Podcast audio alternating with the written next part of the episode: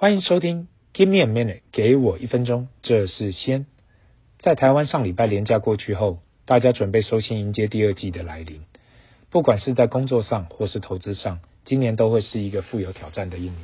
面对全世界的升息，慢慢大家愿意接受疫情降温，未来也只能共存的状况下，过去两年多因为疫情的关系，把每个人脚步都打乱了，生活也需要开始回归正常。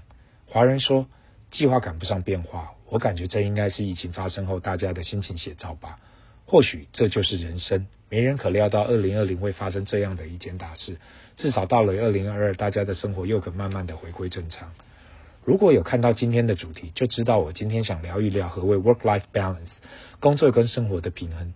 这个话题大概是过去十年来最夯的话题。对于上一代，这根本不是一个话题。因为人生就是拼命工作、做事业，尽量能够在越短的时间让自己的家庭过更好的生活，这大概就是结论了。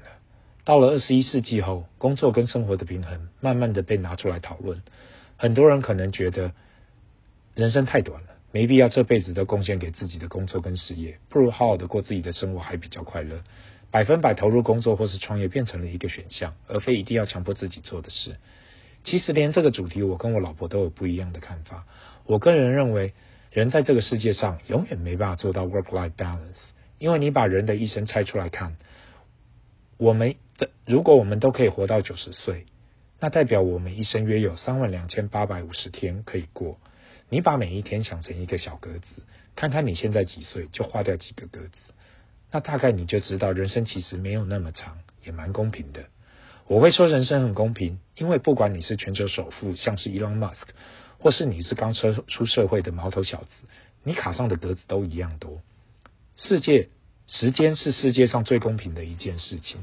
我们每一个人一天都只有二十四个小时，一个礼拜七天，一年三百六十五天。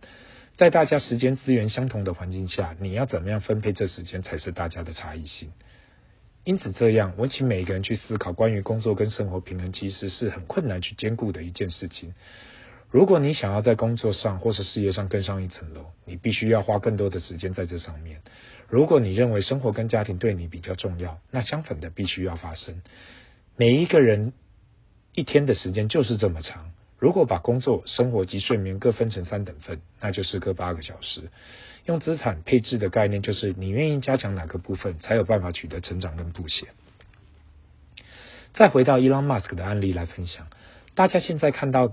的是他卖了 PayPal，投资了 Tesla、SpaceX，把这两间公司经营得有声有色，成为世界首富。但是没看到的是，他在五十岁前已经离婚三次，所有的婚姻跟非婚姻加起来共有八名子女。如果单单就生活面看起来，他经营的好像不是那么的成功。但是某方面，这就是事业成功的代价。回归到最后，其实工作跟生活的平衡，就是每个人对人生的选择。我也勉励，如果你是刚出社会的年轻人，现在在抽听这个 podcast，永远要记得这一点，不要在可以努力打拼的时候选择轻松生活这条路，因为每个人的时间都是一样多，在这个世界上，你不怕比你资源少的人比你努力，你要怕比你还有资源又比你还努力的人每天在那里打拼，这就跟投资一样，一年两年短时间看不出来差异，但是时间一拉长，大家的距离只会越来越远。复利就是这个道理，能力跟实力的累积是需要时间的。越早开始做这个选择，你越有优势。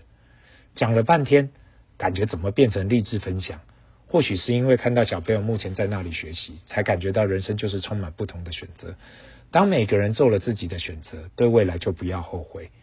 有时候每个人都需要被打打气，就当听这节目，为正在奋斗跟选择的你说声加油。如果对这集有其他的想法，麻烦留言、分享及订阅。每个礼拜二跟礼五晚上都会固定上传最新的节目。这是 Give me a minute，给我一分钟的时间。我们下集见，拜。